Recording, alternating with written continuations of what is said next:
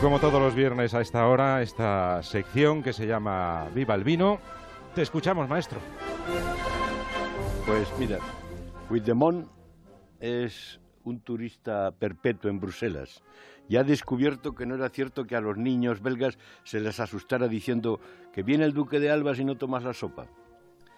Le gusta esa monarquía feudal, federal, donde gobierna un partido separatista y se ha quedado vivir allí para no estar a la sombra de Estremeras, acusado de rebelión.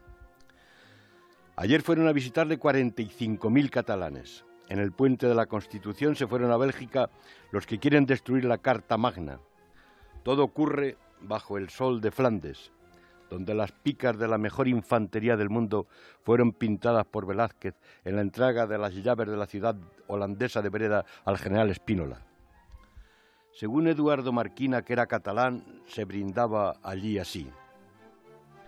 Por España y el que quiera defenderla, honrado muera.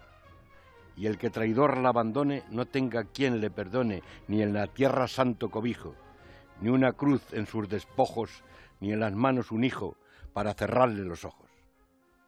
Bajo aquel sol se manifestaron con esteladas a la espalda diciendo Europa despierta fletaron autobuses, aviones y autocares para pedir la República de los ricos. Puigdemont acusó a Europa de apoyar la represión, la represión, dice, de Mariano Rajoy. Europa no solo tiene que escuchar a los estados, dijo, sino también a los ciudadanos.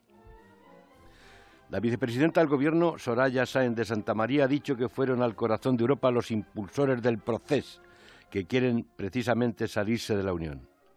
El separatismo, dice el país, pasea su odio por las calles de Bruselas. Por eso, en esta mañana, acordándonos de los españoles constitucionalistas y emigrantes que vieron alucinados desde los balcones cómo calumnaban a la democracia española, brindemos con ellos con una copa del Gran Duque de Alba, destilado en Jerez, el coñac que canta Alberti.